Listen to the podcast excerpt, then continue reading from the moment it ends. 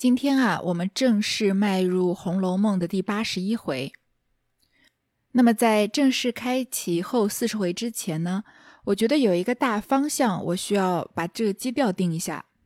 这个方向是什么呢？就是如何评价高鹗这个人和他后他续写的这后四十回，这样就可以比较清楚的解释我接下来要读这后四十回的时候所持的一个态度。我觉得最重要的一个前提呢，就是这后四十回值不值得读。以我个人仅仅作为一个读者的观点来看啊，我认为这四后四十回是很值得读的。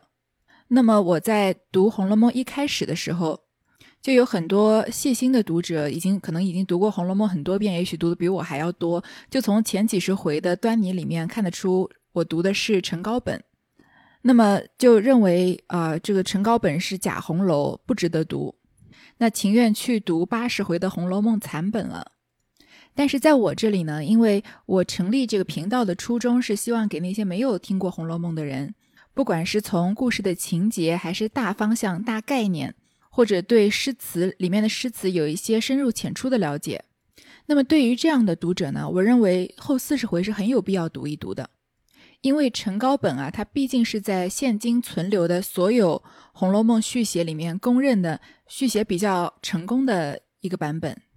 当然，他的成功也就是相对而言的，就相当于是你们班的学习最好的这个学霸遇上了省里的高考状元，这个差距是非常非常明显的。那我在读后四十回四十回的时候，有一些我不太同意的地方也会指出来。但是我最反对的一种观点是什么呢？就是在还没有了解内容的情况下，就先预定了预设立场，就要批评他，就认为陈高本是狗尾续貂，但是自己事实上连后四十回都没读过。也许有些人啊，连前八十回都没读过，但是就认为这个陈高本是狗尾续貂了。那我认为客观的来看啊，要批评一样东西，你首先要了解它。那有些人说啊，这高鹗这个人就是个穷酸秀才，他是为了。这狗尾续貂写了《红楼梦》是为了赚钱的，把一部经典都已经毁掉了。那我们就先简单的了解一下高鹗这个人。首先，我们来看看曹雪芹的背景。其实曹雪芹的背景可能不太需要我单独出来说，各位可能从各个渠道了解过。他就是早年是他的曾祖父曹玺是江宁织造，他的曾祖母孙氏曾经做过康熙帝的保姆。他的祖父曹寅做过康熙的伴读和御前侍卫，后来又续任江宁织造。而且兼任两淮巡盐御察御史。其实江宁织造这个职位是不能承袭的，对吧？他不是个爵位。但是康熙帝因为过于宠幸曹家，所以让他的祖父接任了江宁织造的职位。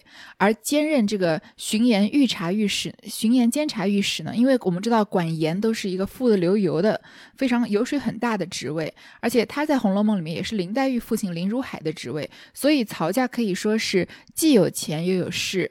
真真正正是《红楼梦》里面这种四大家族里面都排得上名的，但是康熙帝去世以后，到雍正六年的时候呢，他们就以他们从雍正皇帝开始就没有就失去了皇帝的宠幸了，曹家就因为亏空啊获罪被抄家，那曹雪芹就跟着家人迁回了北京的老宅，后来又移居到了北京的西郊，靠卖字画和朋友救济为生，从此曹家就一蹶不振，一蹶不振，日渐式微了。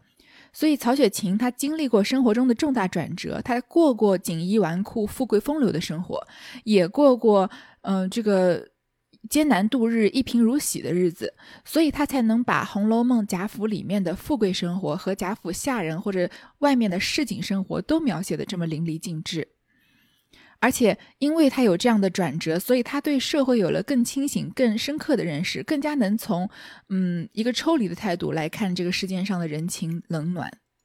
曹雪芹在写贾府里面的饮食起居这些主人的生活习惯啊、作诗啊、爱好等等，他充满了贵气，没有一丝市井之气，没有一点矫揉造作的感觉，因为他是真真正正过过这样的日子的。而他写起市井的生活来呢，又没有一丝。这个富贵公子揣摩普通人是怎么过生活的这样的痕迹，因为他也真真正正的过过这样的日子。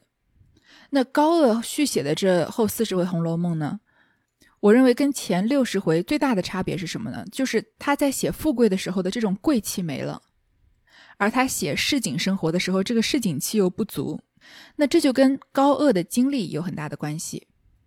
当然是比不了曹家江宁织造兼任兼呃巡盐御史，但是他的父亲也是个读书人，而且有田产，住在京郊。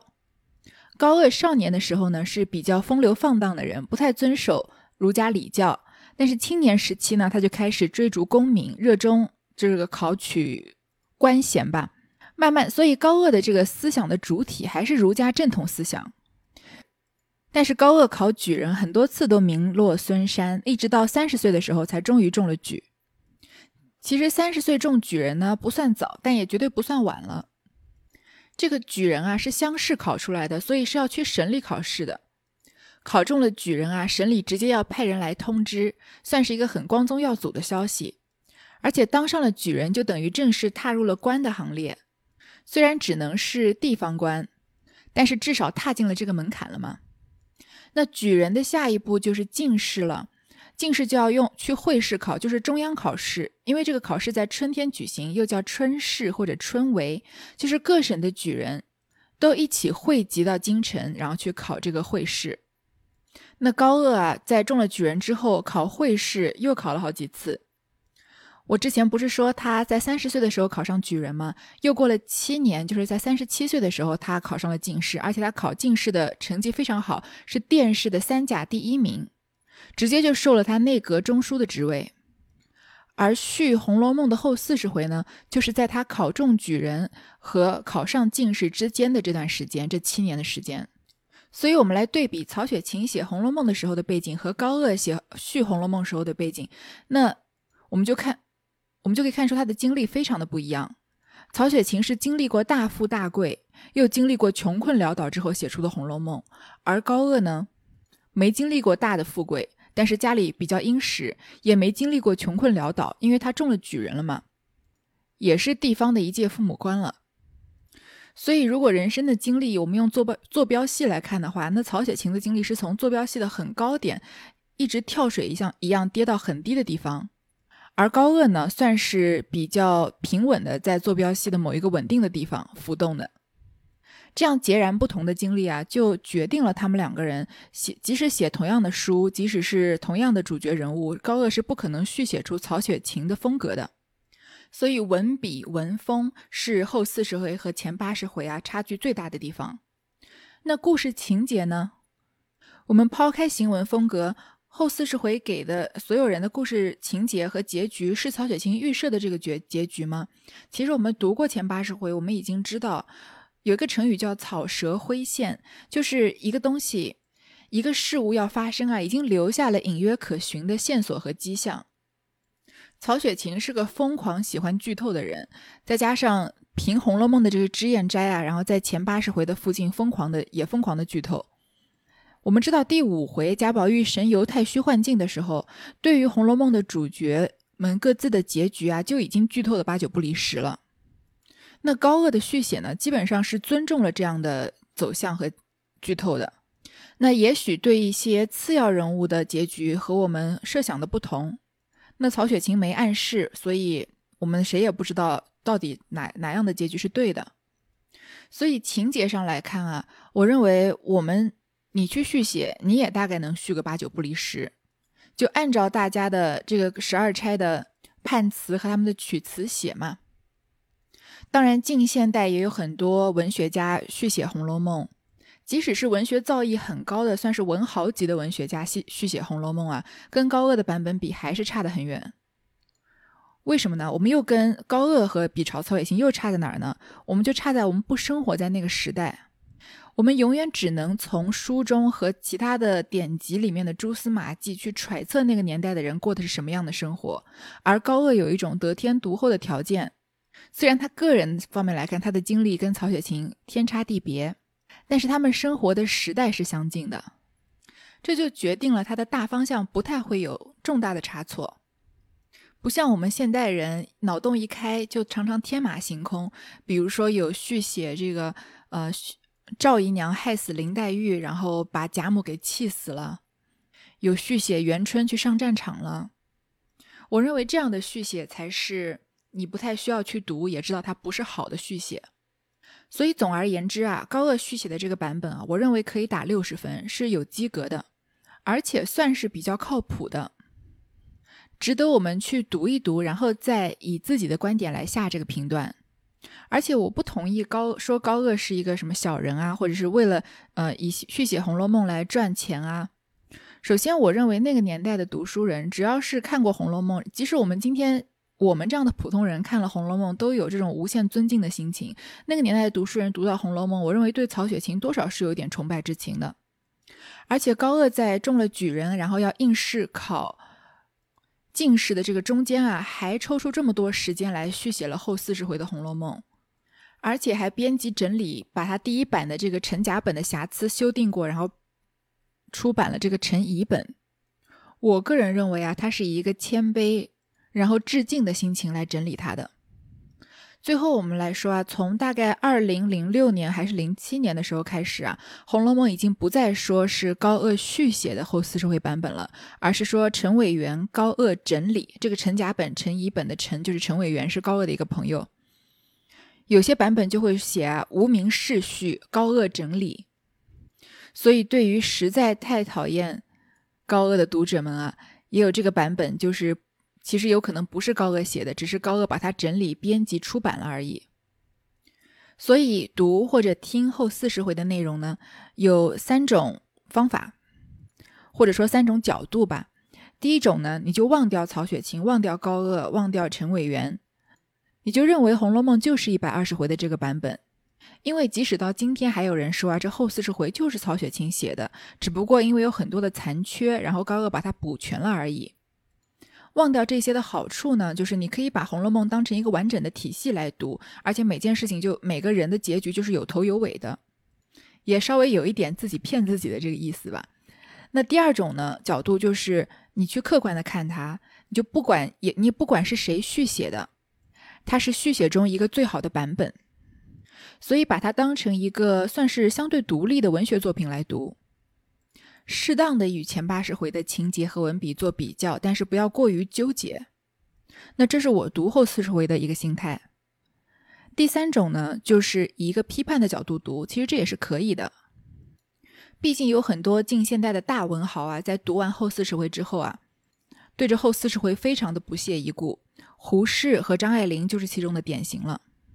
所以，如果你一个你以一个批判的角度去读的话，其实也可以收获良多。因为你越你越是批判后四十回，你就越能知道前八十回的好在哪里。那各位既然选择了继续听，就可以从我提供的这三个角度里面啊选其中一个。这样一来啊，是不是跟听前八十回的乐趣有了一种截然不同的全新的体验呢？仔细想想啊，还有点小兴奋呢。好，铺垫的够长了，我们来读第八十一回。第八十一回，占望相四美钓游鱼，奉言辞两番入家塾。且说迎春归去之后，邢夫人像没有这事，倒是王夫人抚养了一场，却甚是伤感，在房中自己叹息了一回。只见宝玉走来请安。看见王夫人脸上似有泪痕，也不敢坐，只在旁边站着。王夫人叫他坐下，宝玉才挨上炕来，就在王夫人身旁坐了。王夫人见他呆呆的瞅着，似有欲言不言的光景，便道：“你又为什么这样呆呆的？”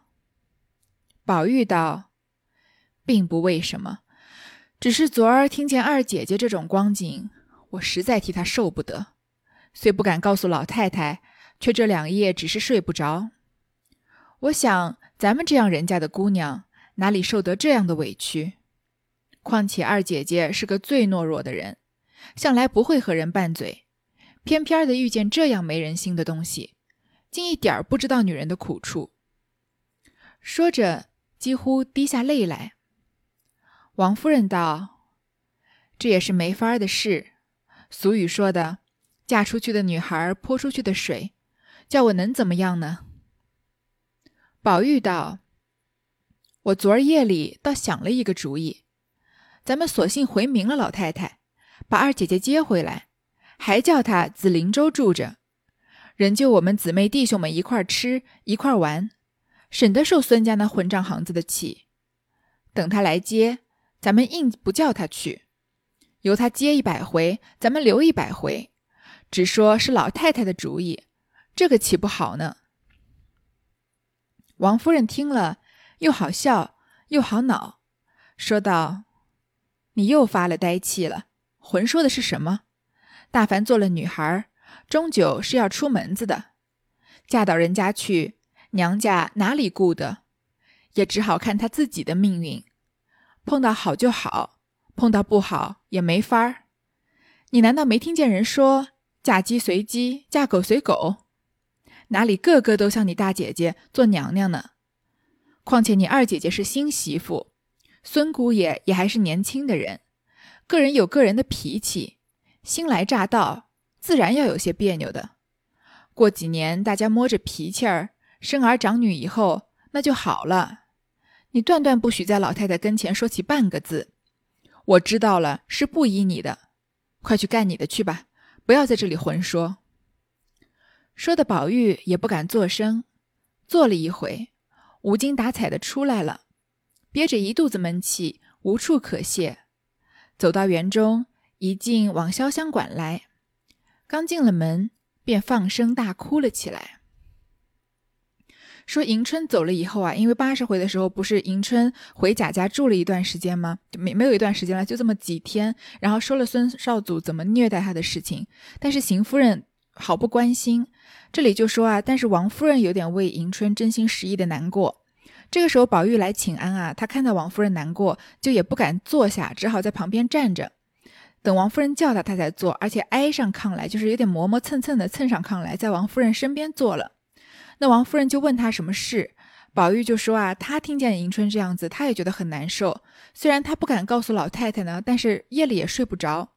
他认为啊，迎春这样娇生惯养的在贾府长大的姑娘，从来没有受过这样的委屈。而且说二姐姐是个最懦弱的人，从来都不跟人拌嘴，这确实是事实。就是迎春是一个二木头嘛，她说她遇到事情也会忍的，但是她就遇到这样没人心的事情。这个人啊，竟然一点都不知道女人的苦处。这段话呢，我其实，在刚开始读八十一回的时候，就是这么第一段啊，就突然之间让我觉得很失望。就是我认为，好像一下子就把《红楼梦》了梦梦的基调有点改变了，因为好像就是硬要凑这个贾宝玉啊，因为认为他是一个了解女孩子、尊重女孩的事情，所以故意从他嘴里说出这么一段还蛮刻意的一段话，就说。嗯，他们不懂，一点都不懂女人的苦处，好像就是为了表达贾宝玉才懂女女孩子的苦处。这个我觉得太刻意了，因为前八十回里面没有过，嗯，这么生硬的表达贾宝玉性格的这样的说辞。而且后面呢，这王夫人说啊，这嫁出去的女孩是泼出去的水，那她出去以后，她就不是贾家人了，她不姓贾了，那我我能怎么样呢？宝玉就说：“我想了一个主意，就说意思就是说呢，以贾母的名义把迎春接回来。那孙孙家的人怎么来要他们啊？要迎春啊？他们都不把迎春放了，就说是老太太的意思。这就更不太可能了，因为贾宝玉这个人，他虽然有一一种悲悯的心情，但是你什么时候看过贾宝玉解决过问题的？如果他解决问题的话，那很多人金钏儿、晴雯都不会间接因他而死了，对吗？”他即使有少数的那么几次解决问题啊，也是对着下人，比如说藕官烧纸，他对着那些老婆子们，也不是责罚他们说不要管藕官的事情，藕官是我照的，不是这个意思，对吧？只是撒了一个谎，说是我叫他烧烧纸的。所以我认为，以贾宝玉这样，其实他说迎春懦弱，贾宝玉也是个懦弱的人，对吗？以贾宝玉这样懦弱的人啊，他的性格，他会为迎春想一个方法来跟王夫人提议，这已经是不太可能的事情了。所以，在我刚刚进八十一回的时候，读到第一段，忽然之间这个期望，因为期望很高，一下就被拉很低，就觉得这这段续写不太理想。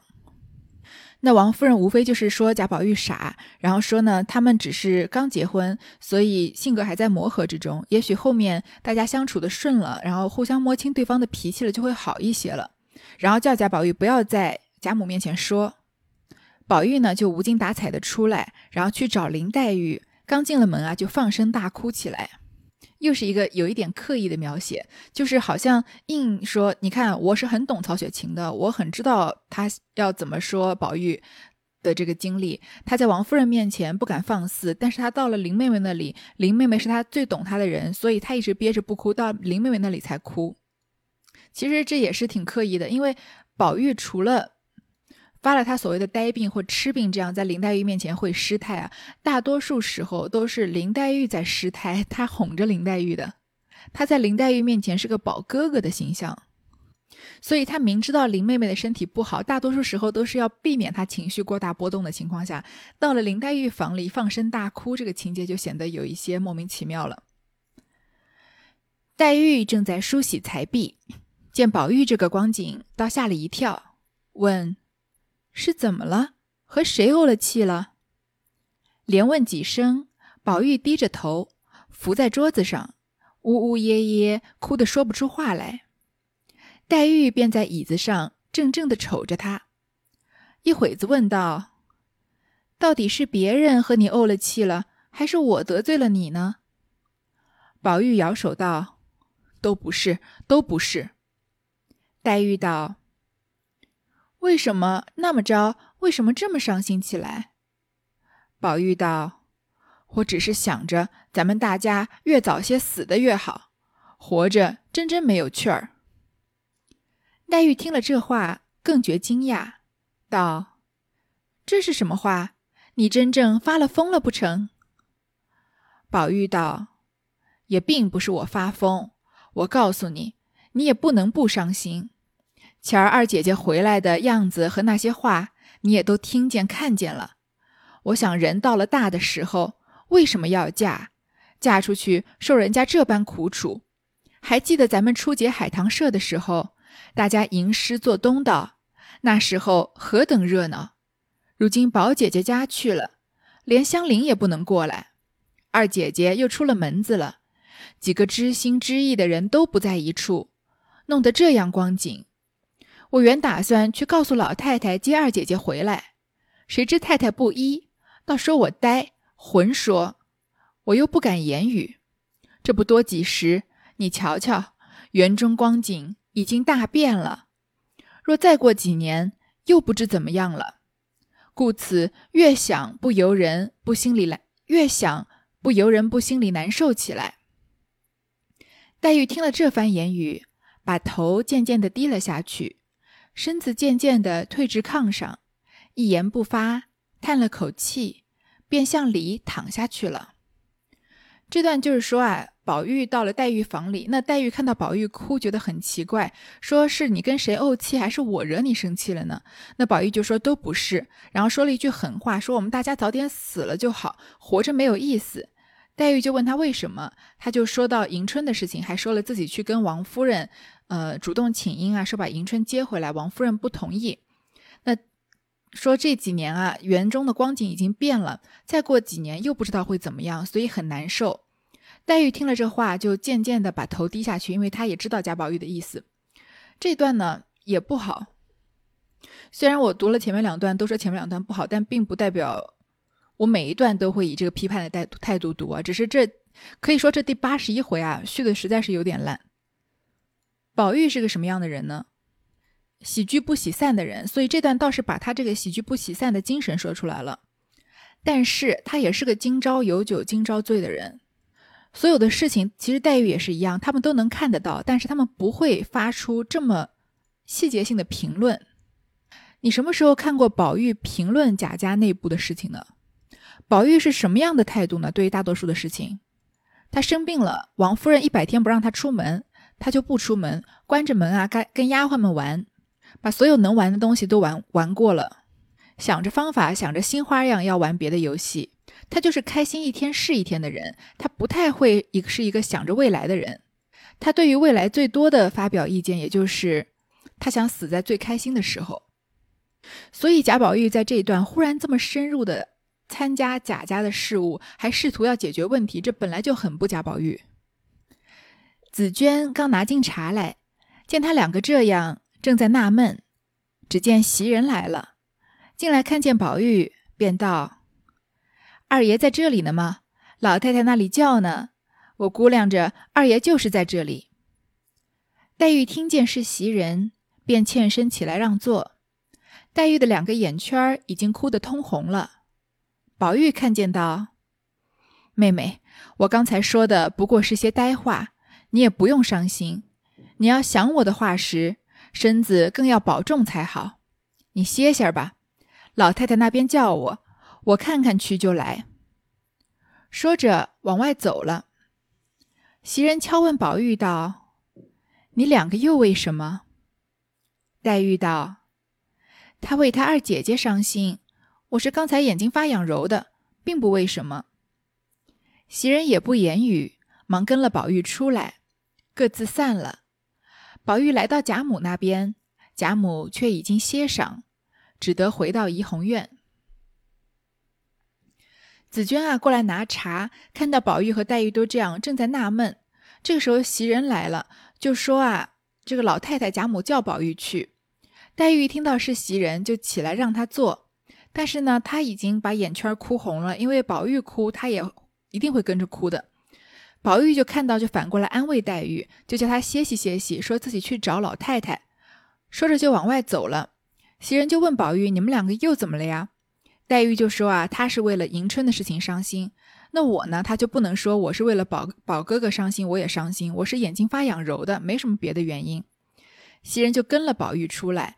但是贾母已经睡了，就是睡午觉，就回到了贾贾宝玉就回到了怡红院。到了午后，宝玉睡了中觉起来，甚觉无聊，随手拿了一本书看。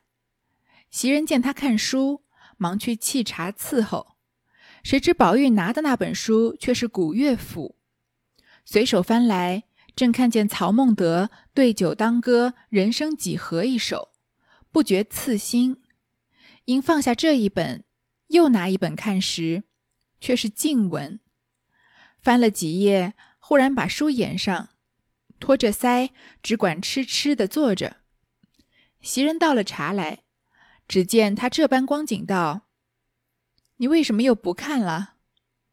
宝玉也不答言，接过茶来喝了一口，便放下了。袭人一时摸不着头脑。也只管站在旁边，呆呆地看着他。忽见宝玉站起来，嘴里咕咕哝哝地说道：“好一个放浪形骸之外！”袭人听了，又好笑，又不敢问他，只得劝道：“你若不爱看那这些书，不如还到园里逛逛，也省得闷出毛病来。”那宝玉只管口中答应，只管出着神往外走了。那宝玉睡觉醒来呢，到午后呢，觉得无聊，就拿本书看。首先看的是古乐府，古乐府呢，就是魏晋南北朝时期的乐府诗。我们人尽皆知的这个《木兰辞》，唧唧复唧唧，木兰当户织，就是古乐府中的一首。所以他看到曹孟德、曹操说的这个“对酒当歌，人生几何”这一首啊，就觉得刺心，因为这种潇洒快意的生活已经离他越来越远了。所以就放下这一本，又拿一本看，拿的是晋文，这个晋又是三这个三国两晋南北朝的晋，翻了几页啊，就把书掩上，然后就痴痴的坐着。袭人看他又不看了，就问他为什么不看。宝玉也不说话，那袭人呢也也没有什么话好接的，就在旁边呆呆的看着他。忽然宝玉就站起来啊，就咕咕哝哝说：“好一个放浪形骸之外。”这句“放浪形骸之外”啊，是出自王羲之的《兰亭集序》，我们都是学过的。因为贾宝玉随手翻的是晋文嘛，就是晋朝的文选集，所以看到《兰亭集序》里面这句“放浪形骸之外”了。其实这句也跟前面的曹孟德这句“对酒当歌，人生几何”的意思很像，就是不受约约束过这个放纵无羁的生活。所以宝玉啊，就在这里感叹。那袭人听了呢，他又听不太懂，又不敢问他，就只好劝他说：“你要是不想看书啊，就去园子里逛逛，不要闷出毛病来。”宝玉呢，就口中答应着，出了神往外走了。这两段写的还可以，比较秉承了原文的风格。但是如果往后读，每一段我都停下来评价一下，这段不行，这段还行，这段写的特别好。那我觉得可能会打断大家听书的节奏，所以再往后呢。我就只讲情节，然后在每一章结束的时候再说说我对这一回的看法。好，第八十一回我们先读到这儿。